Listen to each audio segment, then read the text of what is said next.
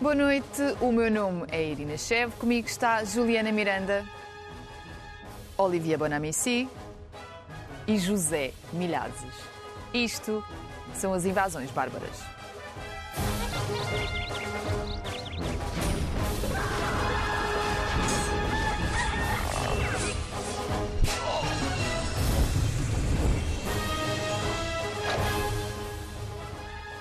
Sejam bem-vindos ao 12 episódio da terceira temporada do Invasões Bárbaras, que também está em podcast.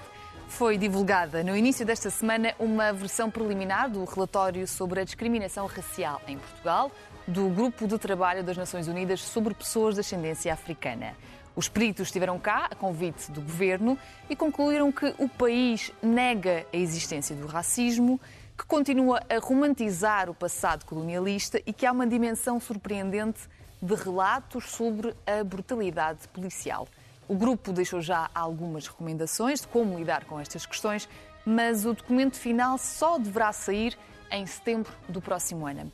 Juliana, achas que a sociedade portuguesa está mais disponível agora, nesta altura, para falar sobre estas questões?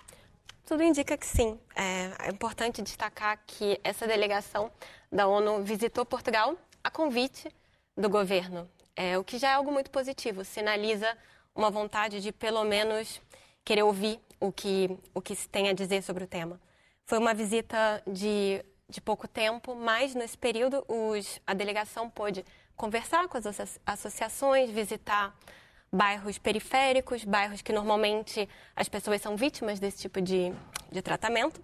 E é, é importante ter um olhar também de quem trabalha com isso e quem consegue é, perceber as nuances que às vezes nós que estamos aqui no meio da, da confusão não temos. Acho que esse ponto é, é, muito, é muito positivo para Portugal. Não sei se o fato de ter um primeiro-ministro que nesse momento é, é, alguém que vem de uma família de, de Goa, né, que tem um pai goês, pode ser mais aberto, é algo que aconteceu, pelo menos que eu pude notar, de ver que tem um interesse maior nas questões de imigração, no entanto, não quer dizer que, que, isso, seja, que isso seja o suficiente, como não é. Ainda existe um, um certo pudor de falar sobre o tema em muitos estratos da sociedade. Não vamos nos esquecer, por exemplo, que é, Rui Rio, no ano passado, quando questionado sobre uh, a questão do racismo em Portugal, disse que era, falando, que era fazendo manifestações antirracistas que o país ficaria racista. Então, ainda é algo que acredita-se que debater o tema pode levantar feridas. E é, acho que isso não vai ser tão visto assim na futura campanha eleitoral que nós estamos prestes a ver, justamente porque um, dos pontos é, indicados no relatório é a ausência de dados estatísticos sobre a população afrodescendente em Portugal. É, último, os últimos censos não indicaram, né? não, te, não houve essa pergunta. Supostamente vai haver em breve um estudo só para isso, não é? Sim, mas não, não houve. A verdade é que não se sabe, então não se sabe quantas pessoas afrodescendentes votam em Portugal. Se não se sabe quantas pessoas votam, não se tem nem ah, o incentivo de pensar nisso enquanto assunto no debate político.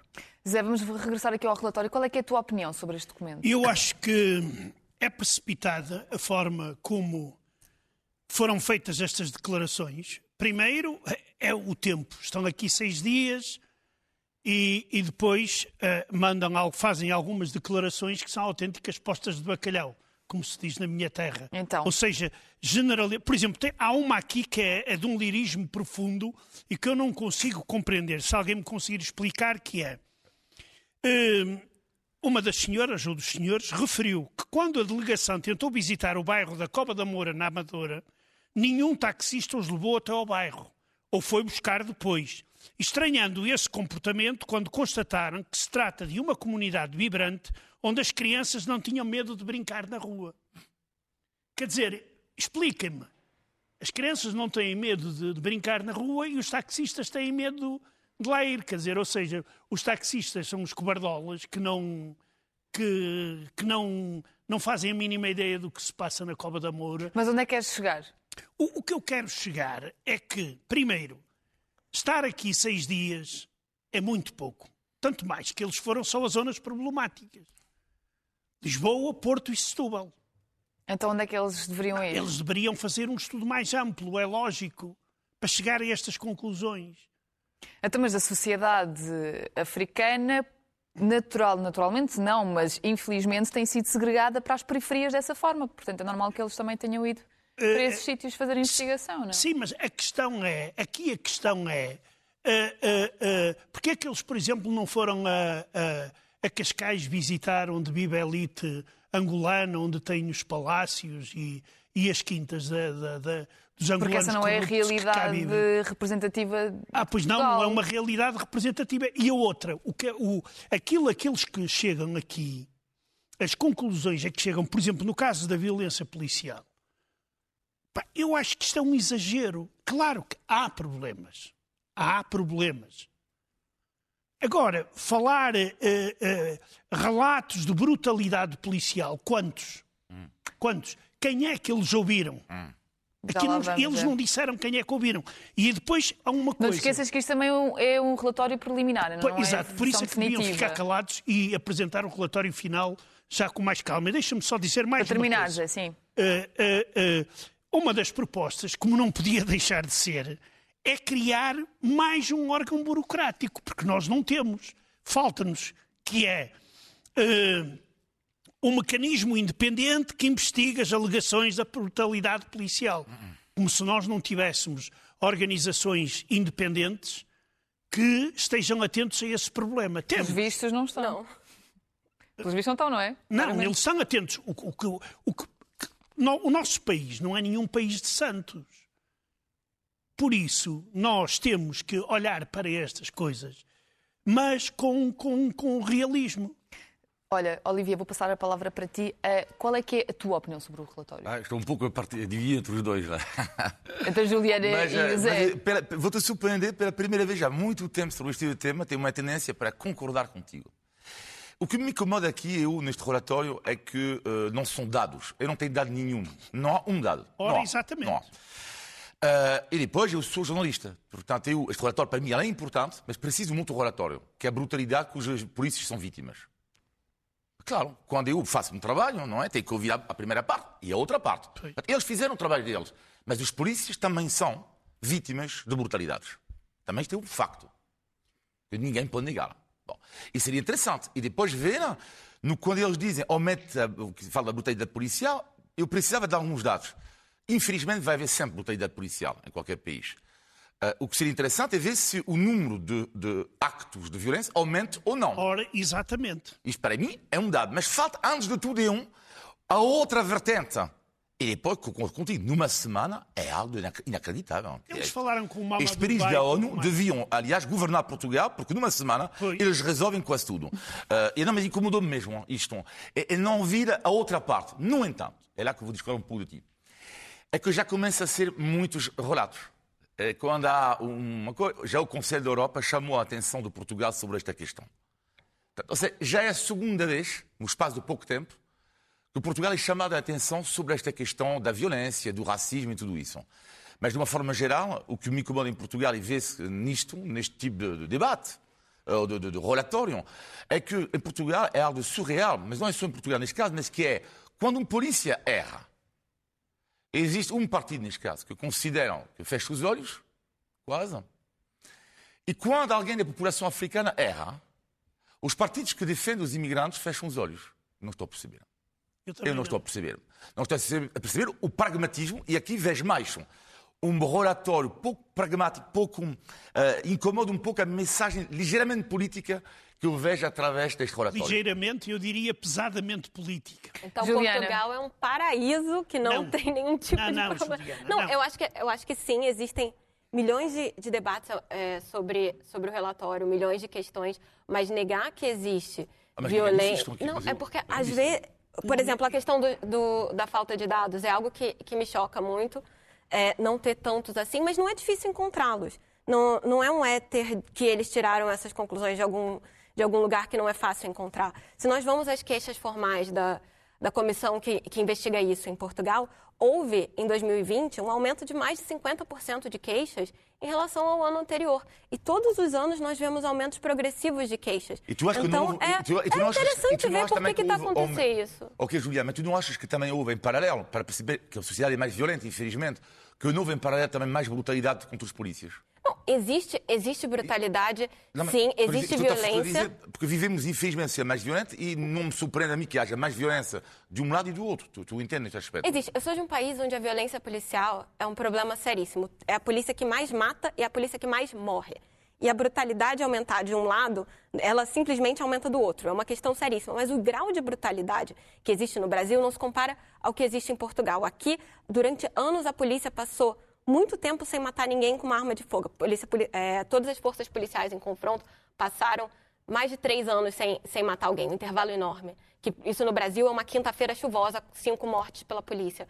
É, é interessante ver que é em outro grau, mas é muito o tratamento que eles consideram que há discriminação. O que, o que pode ser interessante quando nós consideramos o grau de é, extremismo que nós vemos em forças armadas de vários países e Portugal não é diferente. Existe em forças policiais e forças armadas hum. é, uma certa tendência para comportamentos extremos, o que é, é, um, é um fato documentado na Europa, no Brasil, em vários lugares. Zé, eh, vamos regressar aqui para a questão do, do racismo. Achas que nós vivemos num país racista? Não. Eh, nós temos um número significativo de pessoas racistas. E isso Mas, não faz com que o país seja racista? É? Não, não é um país racista. Até porque uh, nós vemos que. O que é, que é então um país racista? Pá, um país racista é um país em que tem uma esmagadora da maioria da população que apoia determinados princípios, uh, discrimina uh, obrigatória, discrimina a torto e a direito, persegue mata. Ou seja, a tua definição de racismo é assim super radicalizada já. C claro, não. Repara uma, repara uma coisa, uh, uh, oh, oh, Irina.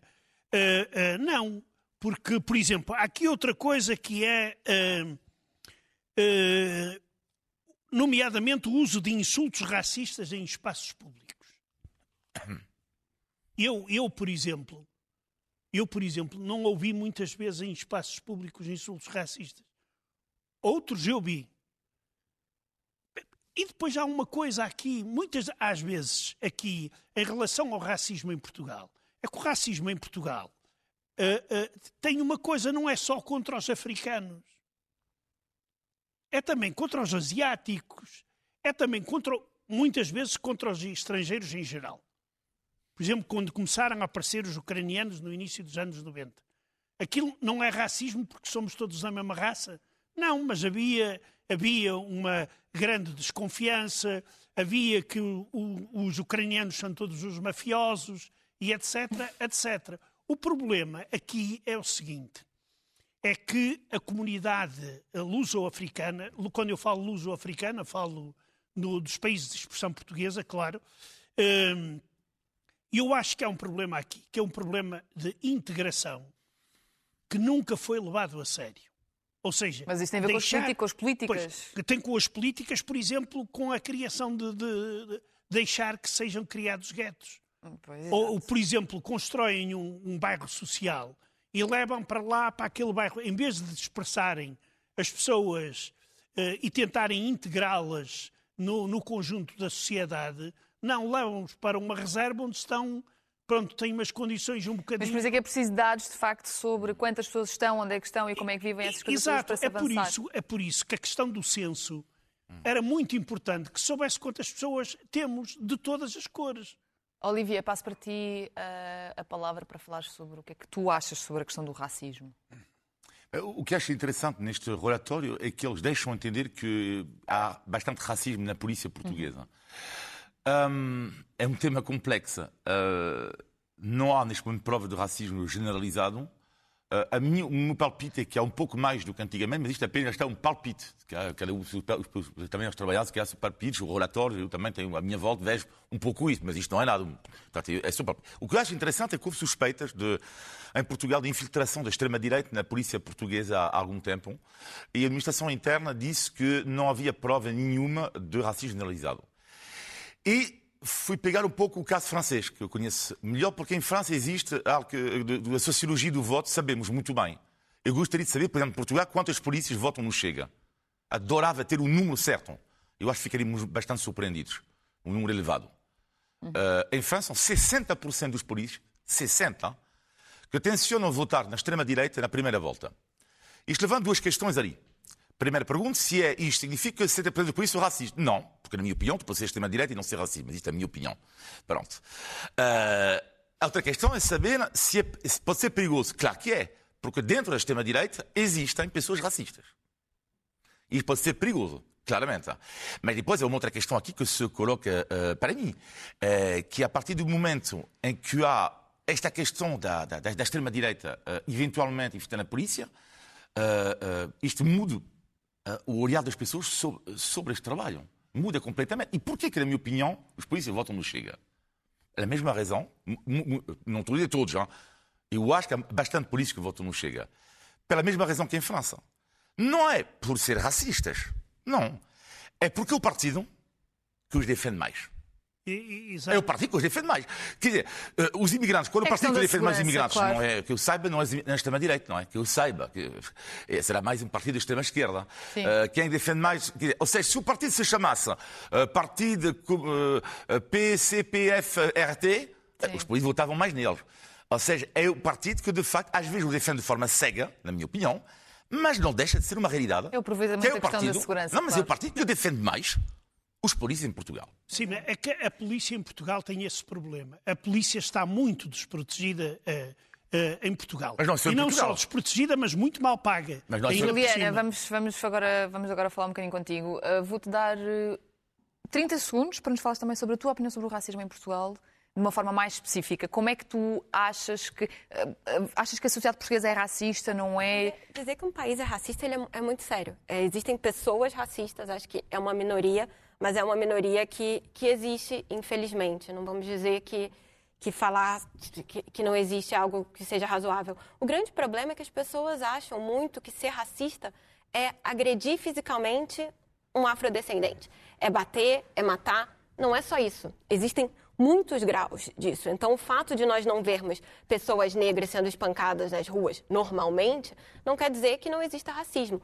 Porque racismo também vai muito do tratamento, vai muito da questão do preconceito. Isso não necessariamente apenas com a cor da pele. Acho que isso eu e o Zé concordamos que existe discriminação com, com pessoas que não necessariamente são afrodescendentes. Em Portugal existe uma questão que às vezes é muito, muito mais sutil, a discriminação. E, e não só o racismo. É o tipo, você é ótima, fala quatro idiomas, nem parece brasileira. Uhum. Que é, é aquela coisa do toda brasileira tem que ser prostituta? Pode ser também, tem muitas, mas não é, não é esse o caso. Ou então é o preto de alma branca. É uma série de, de comentários que às vezes é, estão enraizados e... Tu já és portuguesa, já não, já, já que, não és estrangeira, tu já és portuguesa. É, é assim, Como se fosse, existe, facto, então... É, ah, mal ser É, mas esse seu nome não, não é portuguesa, né? Assim, nós sabemos quando isso é uma maneira de simplesmente puxar conversa ou quando é isso, não é? Então, acho que são essas pequenas sutilezas que, que às vezes estão muito enraizadas e não são suficientes para fazer uma queixa. São as chamadas microagressões, uhum. que elas não são suficientes para fazer uma queixa, que não são suficientes para simplesmente chamar a polícia por é, racismo. São coisas psicológicas, não é? Sim, e que ao mesmo tempo minam, porque nós vemos que existe uma dificuldade enorme de, de integração também. Né? Zé, vamos abordar um pouco a questão do colonialismo, não temos muito tempo, mas qual é que é a tua opinião sobre a forma como uh, Portugal aborda esta temática? Eu acho que uh, em Portugal, uh, pelo menos em termos de círculos universitários e isso, e de imprensa, se fala abertamente deste problema. Uh, é um problema, uh, digamos, complicado para, para, para, outro, para alguns, para outros é menos complicado. Por exemplo, eu não tenho problema nenhum em falar sobre o colonialismo português, porque ele existiu. Quer dizer, é um facto.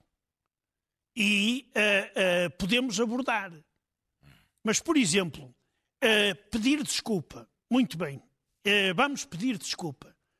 Mas isso é suficiente para acabar com o colonialismo? E para acabar com toda esta herança? Não. O colonialismo tem que ser, só pode ser, eh, digamos, retirado, extraído do, do, do, da, da mentalidade com conhecimento da história no seu todo e não parcialmente. Por exemplo, eh, nós, em relação ao colonialismo, neste caso em relação à escravatura, Portugal, ao abolir a escravatura, pediu desculpa, considerou que a escravatura é um erro. E os nossos uh, dirigentes e legisladores, ao abolirem, fizeram esse perdão. Pronto, em relação aos judeus, fizemos também um, um pedido de. Mas não foi só isso. Em relação aos judeus, nós não demos só esse passo do pedir, pedir perdão. Já passou mais tempo. Também é? porque claro já passou mais demorou, tempo, não é? Portanto, demorou muito tempo. a ver também com eh, isso. Demorou muito tempo. Mas repara uma coisa, demorou muito tempo uh, uh, em relação a quê? Ao 25 de Abril? Porque isso, durante o Estado Novo, era difícil fazer uma, dar um passo desse tipo. E já para não falar em relação aos países africanos. Claro, mas Agora... felizmente já não estamos na, durante, nós já não estamos no Estado Novo. Olivia, e tu achas que devíamos falar mais sobre estas questões? Lá, neste caso, neste preciso ponto, discordo completamente de ti. Uh, eu vivo aqui há 25 anos e uh, acho que é um tabu. O colonialismo em Portugal é um tabu surpreendente até. Me surpreende imenso. Não se fala. E quando se fala, as pessoas levam ao peito, levam mal. A grande maioria leva mal. É, super, é um dos assuntos talvez mais tabus, na minha opinião, dos portugueses. É interessante. Mas, primeiro, para dizer que dos países francófonos, nos últimos meses, é uma loucura. Fala-se imenso do colonialismo português. É uma nova loucura, tem a ver com dois pontos. Primeiro, porque Portugal está na moda. E o segundo ponto, por causa de um livro, da Isabela Figueiredo, que, que estranhamente é um livro que uh, foi editado em Portugal há 11 anos uh, e que só agora foi traduzido em francês. Bom, mas, de qualquer modo, lá está este livro, Caderno uh, de Memórias Coloniais, uh, traduzido agora em francês, e é uma loucura porque ela denuncia está, o tal colonialismo doce, segundo ela. Uh, eu acho que é um, um, tabu porque em Portugal, quando se fala, há, há, há um grande tempo neste momento sobre olhar o nosso passado colonialista, e depois é uma outra questão que é sobretudo a restituição das obras de arte. Ora, em Portugal o debate é claro. É tabu porque, de duas uma, ou tu dizes que é para restituir um, um debate que há na Alemanha, na Holanda, Uh, claro que há debates quentes, mas existem os debates. E eles têm que existir. Em Portugal, tu queres restituir, tu és chamado de traidor à nação. E se tu não queres restituir, tu és tratado de fascista. Não estou a perceber. Não? Porque, assim, às vezes, pode haver obras. Que, o caso do Iraque, que uh, recebeu recentemente a tábua de Jamé, os Estados Unidos roubaram esta obra em 1990, no início da Primeira Guerra do Golfo, restituíram. Em Portugal, tu abres o debate, logo de repente. Ah, ah, não, não, traidor, traidor. E, e não estou a perceber porquê que não há mais debate calmo sobre isto. Por isso eu acho que é um dos grandes assuntos tabus da sociedade portuguesa. Juliana. Eu, eu, não, eu, não, estou de acordo com isto porque... Zé, Zé espera só um bocadinho, deixa só a Juliana também, bem. que ela quer introduzir aqui um conceito que o Olivier mencionou que tem a ver com o colonialismo doce. Eu acho que sim, tem um nome, tem, não é? Tem, tem um luso, é uma teoria, que é o lusotropicalismo, que foi, enfim, inclusive Gilberto Freire, um acadêmico brasileiro, foi muito entusiasta disso. É, a verdade é que muito da construção, que muito da construção da identidade nacional portuguesa, isso vem do período do salazarismo, é, foi construída em cima das glórias do ultramar. E, e, é muito difícil simplesmente tirar esse conceito de que é, a identidade nacional, essa, esses feitos que foram enfim, Portugal é um país pequeno que conseguiu ir para o outro lado do mundo e conquistar tudo aquilo e que isso não foi só uma maravilha. Sim, foi fantástico tudo isso. Mas ninguém faz colonização com rosas. A verdade é essa. A colonização portuguesa, ela não foi pior, mas ela não foi melhor Sim, do que isso. nenhuma outra. Claro. E é isso que é preciso ter, ter um pouco de, de, de, cuidado, porque se tem muito a ideia aqui, às vezes, de que, ah, porque os portugueses se misturavam com a gente da terra, porque os portugueses estavam sempre, não tinham um apartheid claro como existia, por exemplo, em algumas colônias britânicas. Então, isso é um ponto que às vezes é usado pra, como uma ideia de que supostamente foi um colonialismo mais leve. Inclusive, agora voltando a falar do primeiro-ministro, já vi uma entrevista dele ao Expresso em que, de alguma maneira, ele também falava, deixava isso, ah, mas o, o jeito português era diferente. Mas eu aprendi isso na, escola, por exemplo. e, na verdade, é, para quem vem de um país colonizado, e o Brasil deixou de ser colônia de Portugal há praticamente 200 anos, isso para nós é um pouco mais pacífico. Nós conseguimos olhar para a colonização de um, de um, jeito um pouco mais distante. distante Mas agora, para os países de África que vieram de uma colonização muito mais recente, de uma descolonização traumática, como a guerra colonial, é, isso é muito mais complicado. E só para concluir, a colonização portuguesa é cada vez mais discutida fora de Portugal. É, um livro sueco agora é um best-seller, um livro sueco é, que chama Pecado, Os Pecados da Colonização Portuguesa, Viagens dos Pecados da Colonização Portuguesa. Virou um best-seller na Suécia, simplesmente discutindo essa questão. É, acho que Portugal vai ver cada vez mais essa questão sendo discutida de fora e, Curioso. inevitavelmente, mas os portugueses Vai já estão a fazer, a fazer isso de um jeito bom. A, a nova geração tem, tem feito coisas excelentes. Eu tô, tô confiante. Zé, tens 10 segundos e temos que Eu- seguir eu- a surpresa. Eu, a nível de, de investigação histórica, eu penso que há já muitas obras eh, onde se fala do colonialismo a sério e não do colonialismo doce que tu apontaste e que é uma, digamos, uma explicação estúpida de pá, o nosso colonialismo foi melhor do que os outros, por isso nós estamos, estamos livres do nosso, no- nosso passado. E eu estou de acordo que nas nossas escolas é preciso falar mais do colonialismo, mas também não estou de acordo é quando determinados países, ou melhor, dirigentes de determinados países, se aproveitam do chamado colonialismo português para justificarem eh, eh, as asneiras que fazem. Já percebemos a tua opinião, Zé. Vamos então seguir para a surpresa? Ah, vamos, está bem. Pois, não, tens, não, não podes ter Vamos. tempo para pausa agora. Está agora bem, olha eu, vou, olha, eu vou trazer. mostrar o que é que tens aí um uma ser- mudança radical Exato, de ambiente. exato. Eu vou trazer um ser extraordinário espero que não haja aqui dentro racistas que corram com este ser Aqui extraordinário que eu seguro, não há trago. discriminação aqui. Eh, cá está é este, este fantástico Nafanha.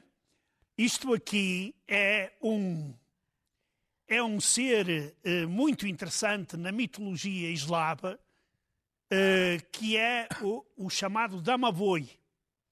Eh, bem da palavra dom. Dom em russo significa caso, casa, eh, bem do latim também. O que é um damavoi? Um damavoi é, são homenzinhos, ou melhor, seres pequeninos, que vivem nos lugares escondidos da casa e que protegem o lar, o lar onde estão instalados. Afastam o, o, o, o, o, o, o mal.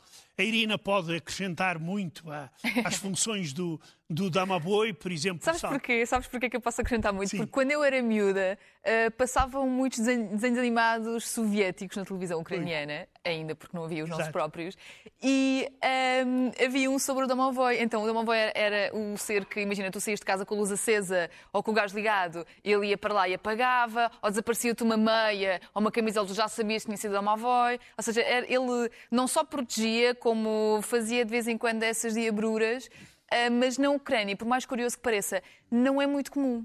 Ah, na Rússia, É uma coisa muito mais russa, não é Exato. tanto Na ucraniana. Rússia é- é- é- há mais eh, estas histórias do, do, do Damaboi, elas estão mais, digamos, fazem mais parte da, da tradição.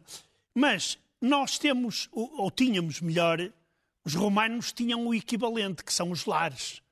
Os lares que são os, os deuses que protegiam a casa. E neste caso, cá temos o nosso, o, o protetor da minha casa, que é o Nafanha dos desenhos animados. Dos desenhos e que por acaso coincide que Nafanha é o nome do meu neto também, só que transportado Tudo para ligado, russo. tudo ligado. Olivier, quando desaparecer uma meia, já sabes, foi o Domovoi.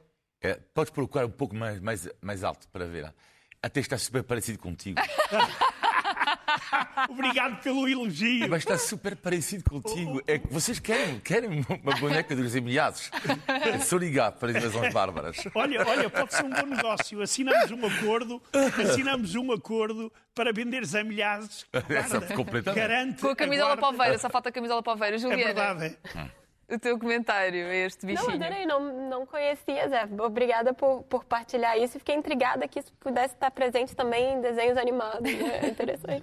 Seguimos a nossa conversa. Vamos falar sobre os truques necessários para se viver integrado em Portugal. Vamos deixar alguns conselhos para os estrangeiros que queiram vir para cá morar, por isso, se conhecerem alguém com estas intenções, podem já guardar este episódio.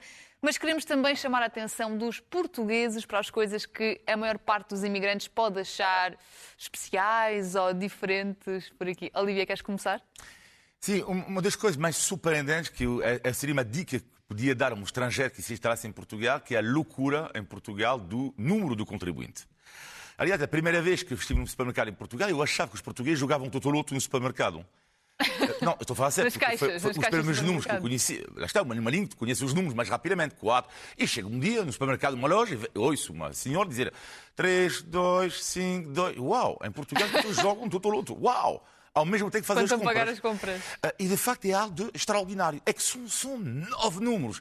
E estranhamente descobri depois que às vezes conhecemos melhor de cor os nossos nove números de contribuinte do que às vezes o nosso código de multibanco.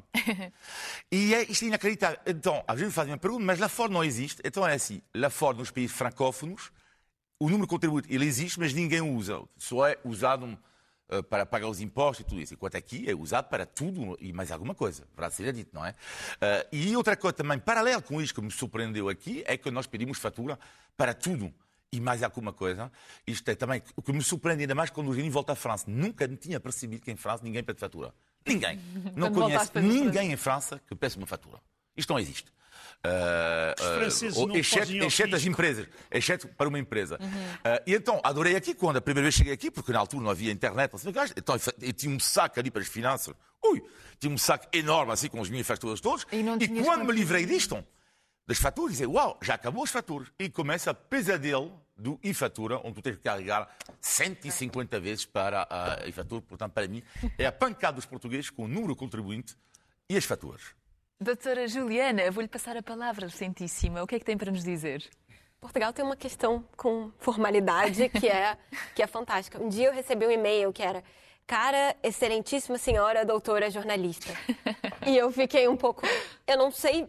Ficaste toda é, orgulhosa. Eu, eu não sabia responder. O que, que eu vou dizer? Obrigada, mestre do universo. É, não sei, é muito, é muito difícil essa formalidade. E isso, por exemplo, eu fiz um mestrado em Portugal e fui, eu tinha feito já um mestrado no Brasil, fiz um mestrado em Portugal e a cerimônia de entrega do diploma, enfim, fui achando que era um dia.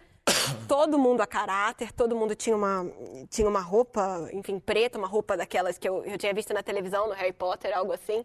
E, e achei fantástico, porque eu fiz um mestrado no Brasil e eu recebi o diploma por e-mail.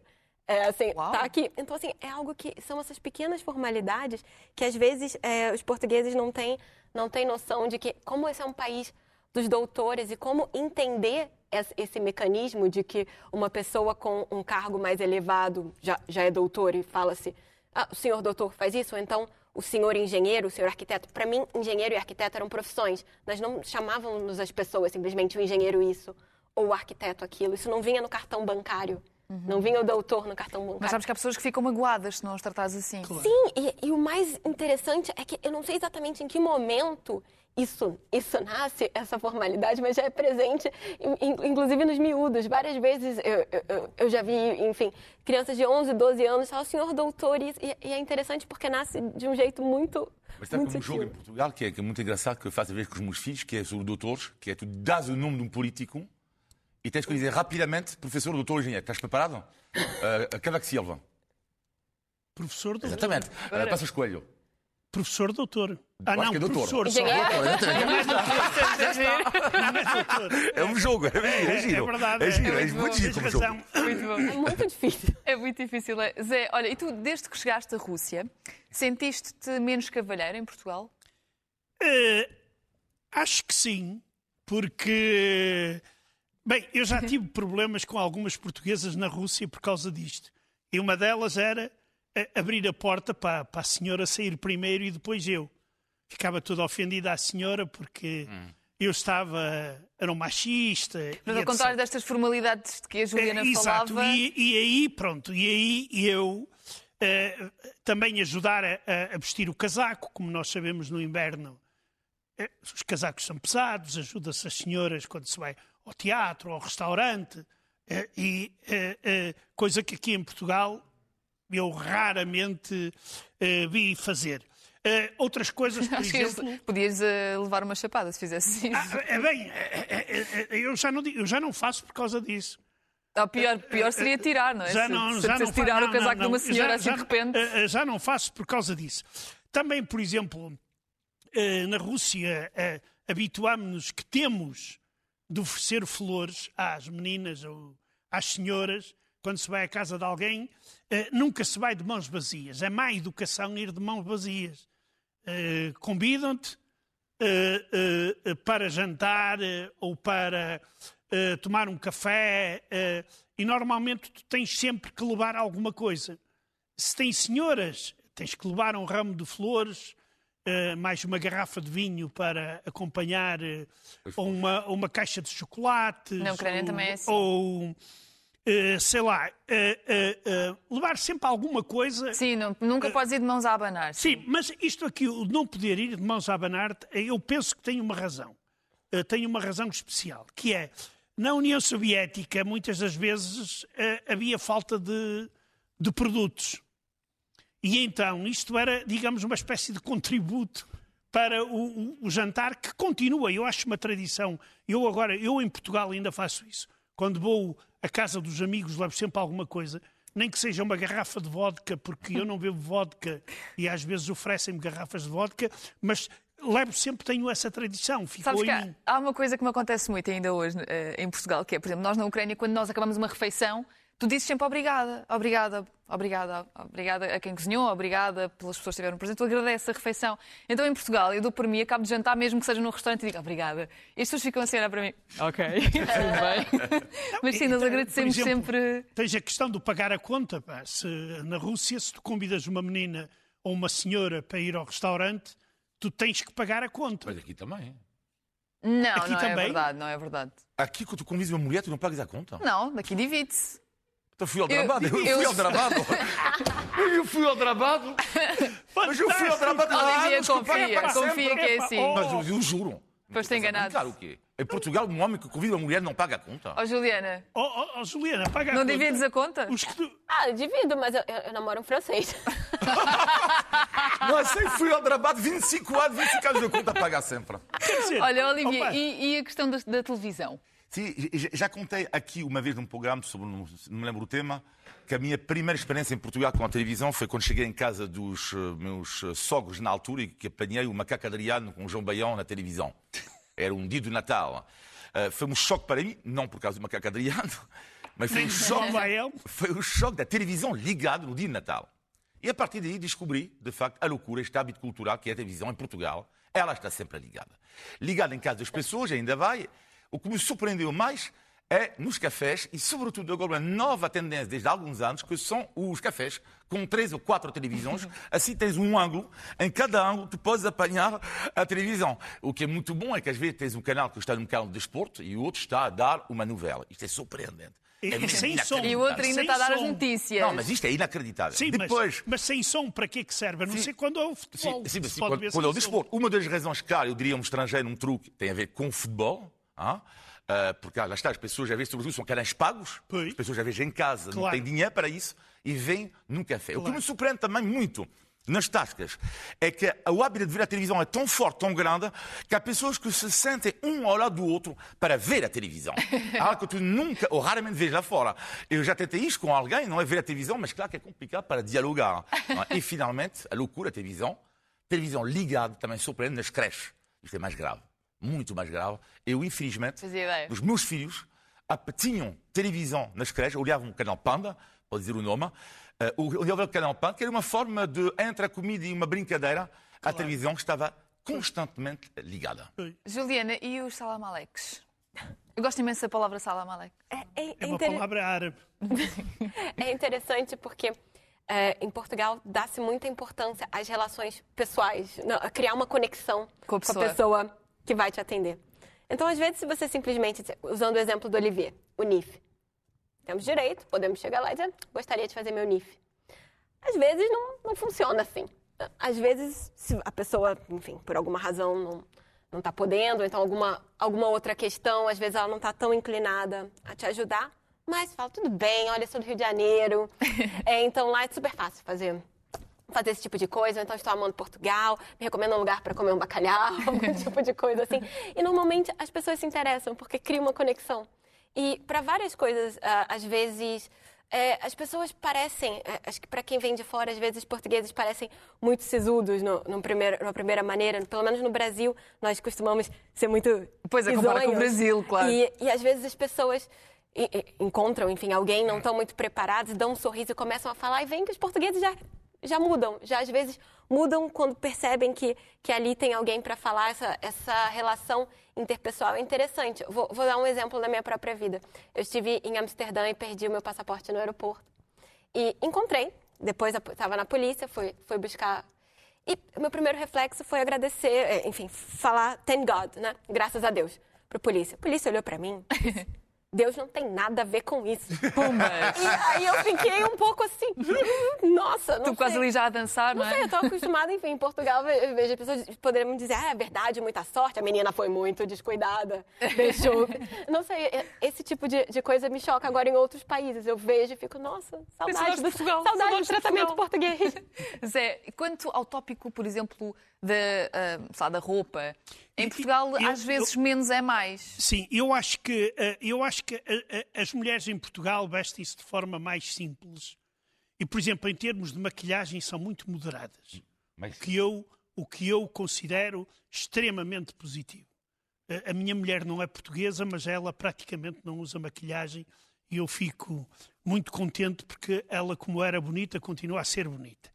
Mas eh, eh, Oh, uma eu venho de de, amor. eu venho de um país, eu venho de um país onde as senhoras às vezes demoram horas a, a- a- a maquilharem-se e a vestirem-se. Sabes que as novas gerações em Quer Portugal dizer, também ir são para o assim. teatro, ir para o teatro ou ir ao restaurante é, é um ritual eh, absolutamente único. Porque se preparam, depois se é inverno. Mas em Portugal também. Estou fora da realidade. Eu.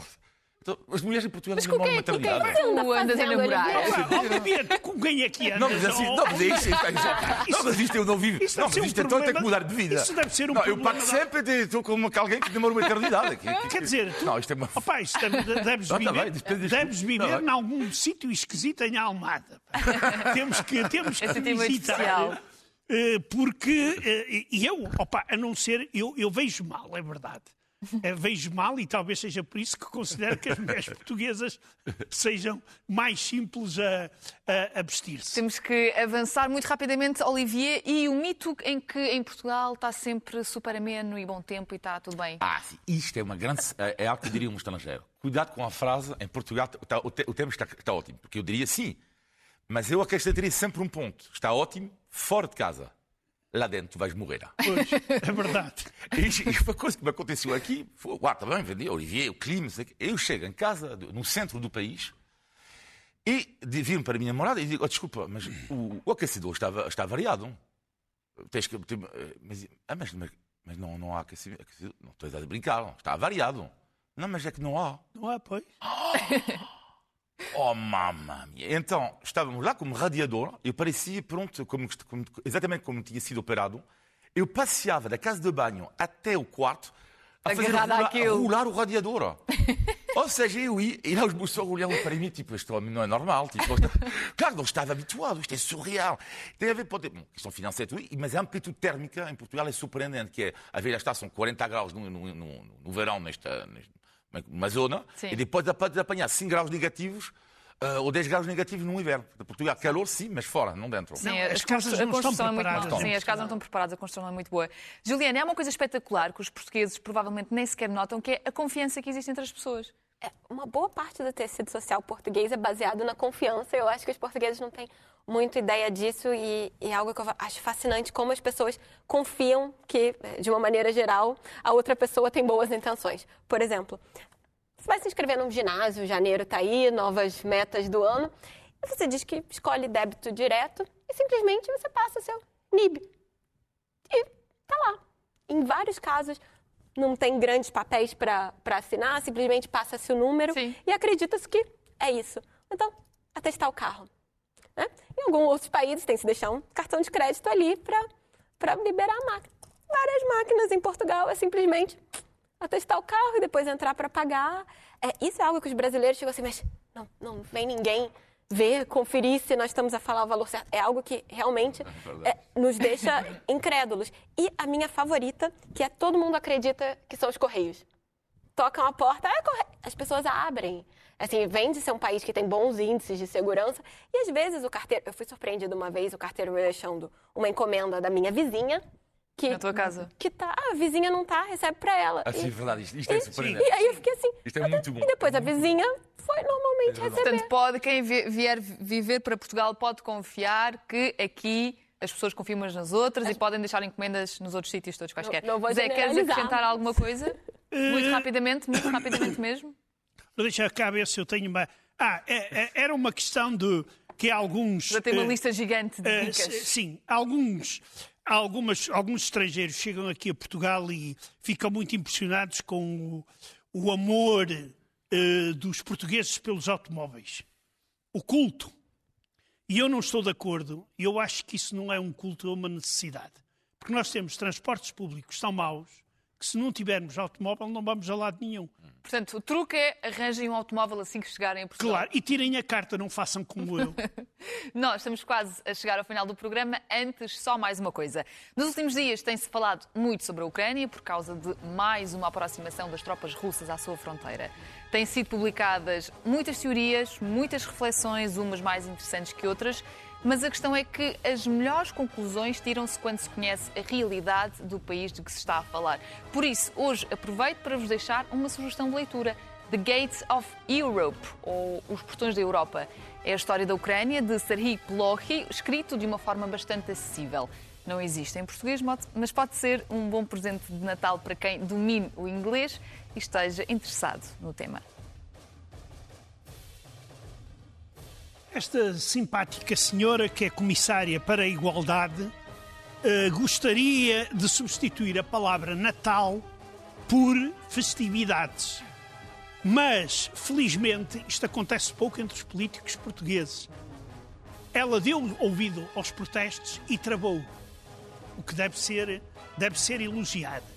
Mas eh, eu aconselho a senhora a dedicar-se a problemas mais sérios. A, a- a igualdade é uma questão muito importante para se estar a perder tempo com mudar o nome do nascimento de Cristo por festividades, porque festividades podem ser todos os dias.